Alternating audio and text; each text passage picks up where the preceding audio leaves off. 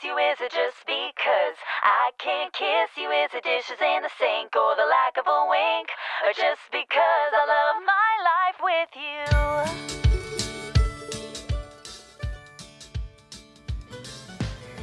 12月22日火曜日の朝あなたの空間へお届けするひとときいかがお過ごしですか本日もピオラジパーソナリティナビゲーターはさこたんですおはようございます。はい。前日は冬至でしたね。皆さんお風呂柚子風呂などあとはかぼちゃ料理なんかで楽しみましたでしょうか？オープニングトークいきますね。あの本日なんですがやる気のスイッチのポイント。あの最近私変わったんですよね。変わったというかあこれしてるとやる気入るなっていうのがあったのでまあ参考がてらにおすすめ紹介していこうかなと思ってます。あの季節が変わることによってあのやる気のスイッチって自分の中で多分少しスライドしてるんじゃないかなっていうのがありまして。例えば気温が寒くなってくると布団から出れなくなって。けどやっぱり時間がね圧縮されてくるのでそれによって。あのまたルーティンというかあの起き方を変えたりやる気を出したりしてあの皆さんねあの日々を過ごされていると思うんですが。でそれがまた春になると今度は気温がちょうどよかったりポカポカ陽気でまた眠たいっていう。であのゴロゴロしてたりする時間とかにあのやる気を出すスイッチ。あの今この時間これじゃなくてもうちょっとこうあの有意義な時間にしたいなという時には最近は私あの YouTube で自分がやりたいとかや今やるべきことをしている人の動画を見てあこの人はちゃんとやってるよなっていう気持ちを持たせてあの自分もそれに取り組むというね行為をしてます。あの本当はやった方がいいことを目の前でやられているとやっぱりちょっと衝動に駆られるというかあ 自分もやらなきゃみたいな。まあそんなスイッチのね入れ方を最近してました。ぜひぜひあの気になった方はそれやってみてください。そして前日のコメントご紹介させていただきます。こじおじさんからのコメントです。おはようございます。ソラリスさん納得ですね。読書って大事なんだよなって思うんですけどね。なかなか難しいんですよね。ちなみにベッドの上で本を読むと1ページ目で寝てしまいます。今週も元気によろしくお願いします。はいよろしくお願いします。では火曜日です。週5回5時半から6時半の間に赤線インコのピーちゃんとキャストオンエア。ーこの放送はラジオアプリスプーンおよびスタンド FM ポッドキャスト YouTube にて配信中。提供はピオラジ制作部サコメン有志にてお届けしております。それではピオラジ。元気にスタートです。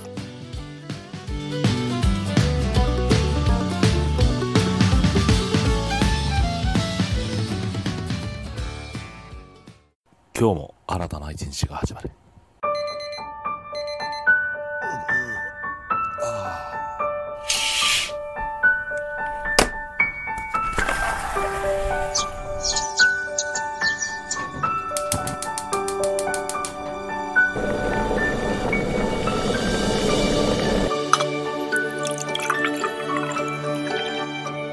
毎朝5時半から6時半の間に赤線インコのピーちゃんと。当たり前の毎日をかけがえのない日々にピオラジ。今日は何の日？月曜金曜担当のさこたんです。堂々とね。火曜日担当のリゾーです。2個も食べちゃいます。水曜日各週担当のきらこです。いくつか投稿されたんです。水曜日各週担当ヨッシーです。皆さんよろしくお願いしますね。木曜日各週担当のふみです。あと1話だけ見たい。木曜日各週担当のデウです。僕は大好き。では本日のアラカルトは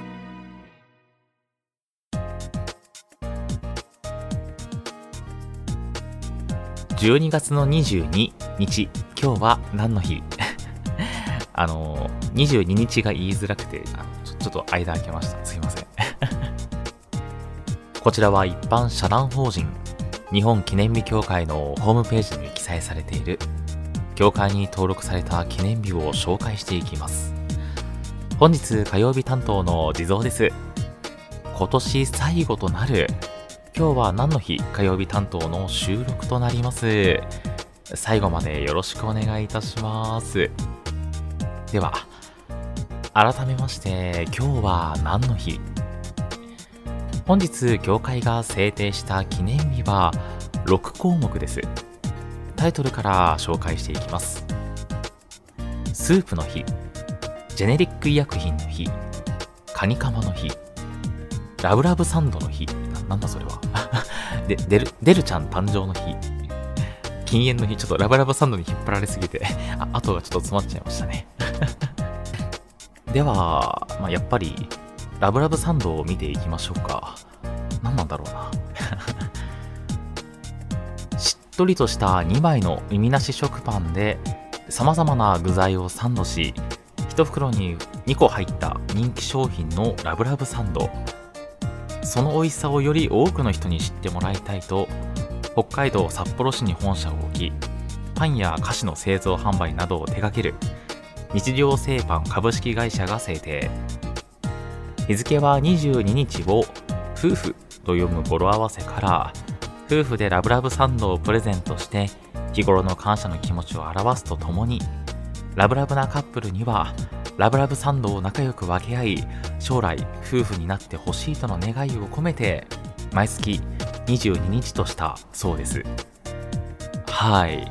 なんか私多分この1年で一番ラブラブっていう言葉を言った気がしますね。この短時間にめちゃくちゃラブラブって連呼した気がします。はい。なんか使い慣れてない口の動きをしたものでなんか若干こう口が疲れましたね。でもあのーまあ、名前のインパクトとは裏腹裏腹というのはあれですけどでもすごく素敵な記念日でしたね。はい。大事ですよね。日頃の感謝の気持ちを表すの。うん。ちょっと調べてみたんですけどラブラブサンドってまああの説明にもあったようにランチパックだランチパックに似たようなあの耳なしのねふわふわのああいうサンドみたいな見た目でしたパッと見はいまあ、おそらくめちゃくちゃ美味しいんだと思われます。まあ、北海道っていうことはご当地パンなんですかね。私はちょっと聞いたことも見たこともなかったので、もし機会があれば食べてみたいなって思いました。もしこの中にね、ラブラブサンドを食べたことのあるリスナーの方々がいらっしゃいましたら、ちょっと情報を求めておりますので、コメントにてあの お待ちしております。はい。では、続きまして、スープの日ご紹介していきましょう。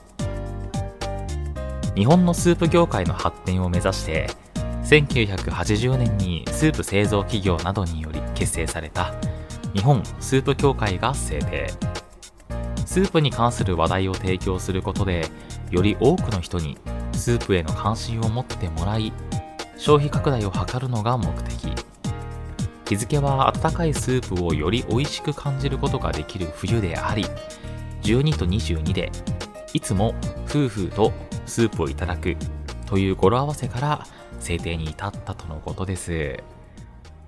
ふう。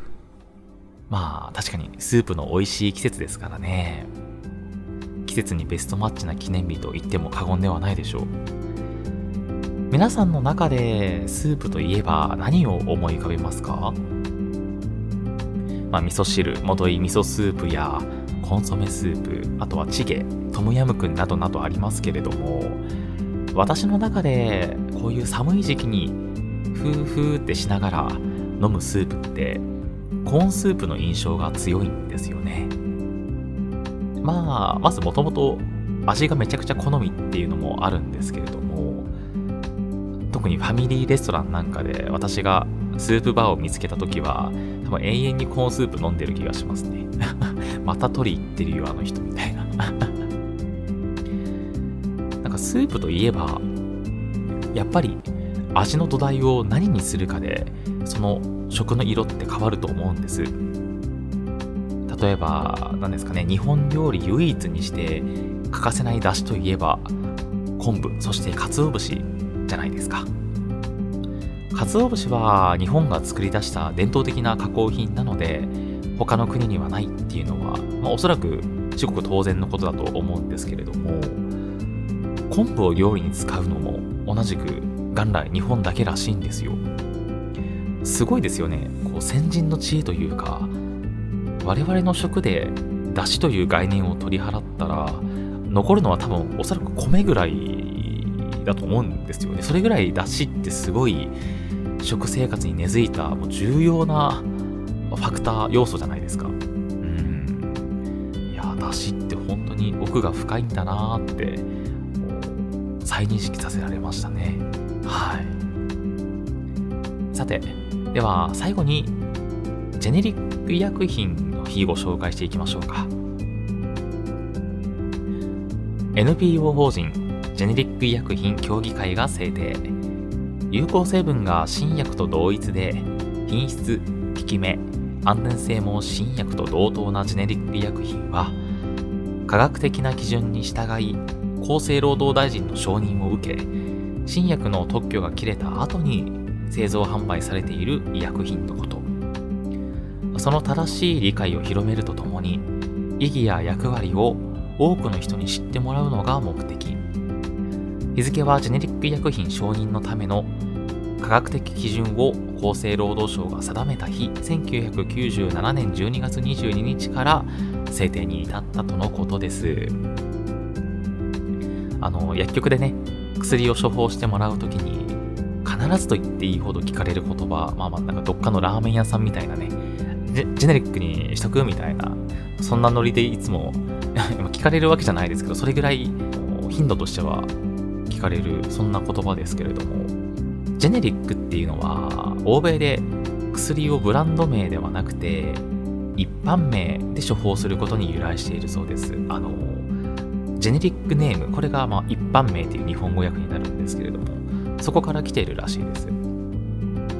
新薬と同じ有効成分で効能効果用法用量が原則同一であり新薬に比べて低価格な医薬品になっています。ただですね日本でジェネリック医薬品が製造販売されたのは1960年代の半ばらしいんですよ。これって世界的にはかなりあの遅い方とされてて普及率も20%程度とまだまだ低いそうなんですよね。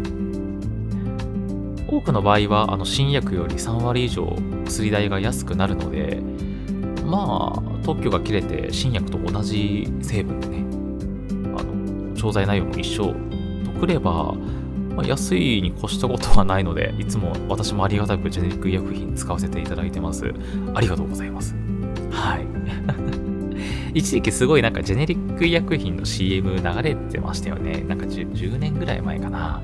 私がまだあの学生だった頃に、はい、結構流れてた印象がありますね。なのでまあこれからもお世話になっていきたいと思います。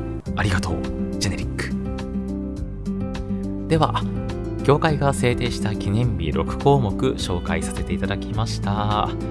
CM 明けは目覚ましコーナーになります。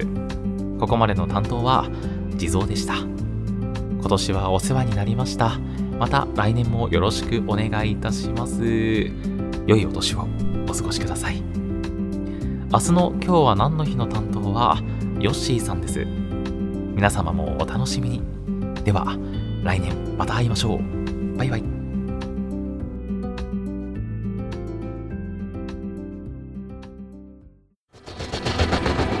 新潟をキーステーションに活動するサコタンと B ちゃんに全国のサコメンたちが様々なコンテンツを発信中ホームページは www.sakotan.com でアクセスまたはおさこの部屋で検索 YouTube サコタンチャンネルもグローバルに展開中チェックイアウト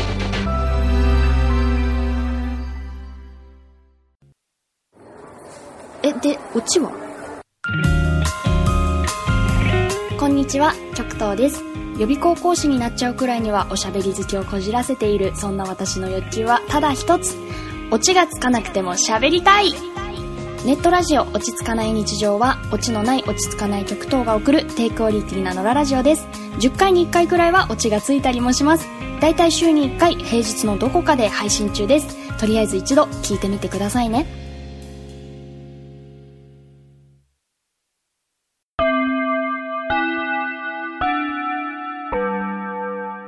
教えて、さこ先生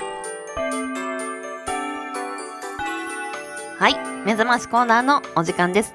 本日は言葉の授業、現生という言葉についての語録ご紹介していきます。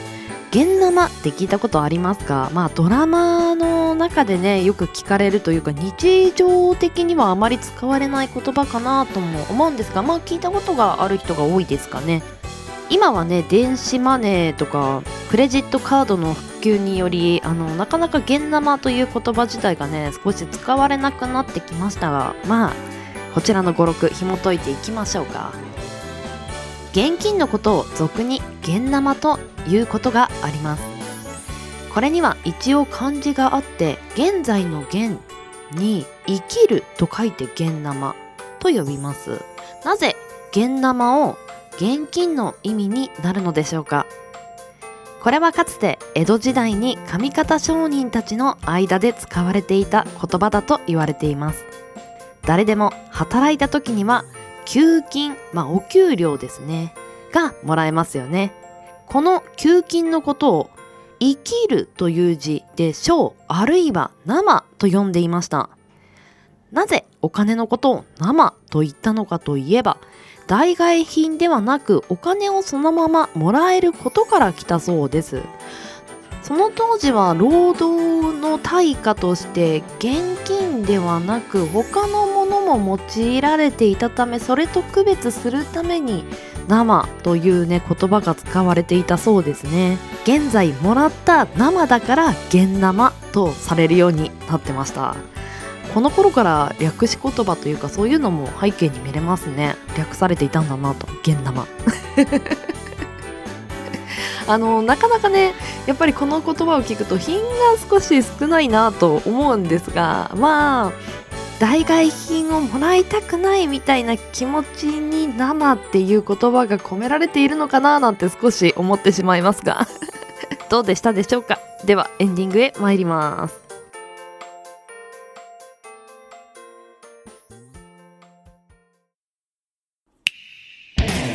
ピオラジ。ピオラジ。ピオラジ。ピオラジ。ピオラジ。ピオラジ。ピオラジ。ピオラジ。ピオラジ。ピオラジ。ピオラジ。ピオラジ。ピオラジ。ピオラジ。ピオラジ。ピオラジ。ピオラジ。ピオラジ。ピオラジ。ピオラジ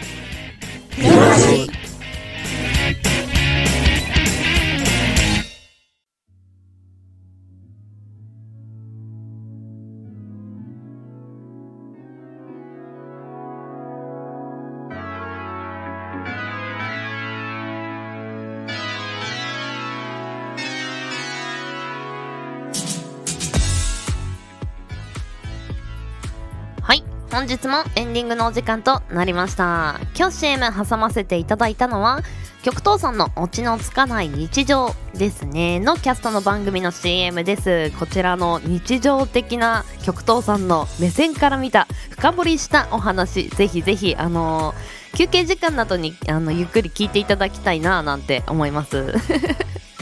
そして今日は何の日担当していただいたのはコンポタージュが大好きな地蔵さんでした。今年の分はクランクアップとなります。お疲れ様でした。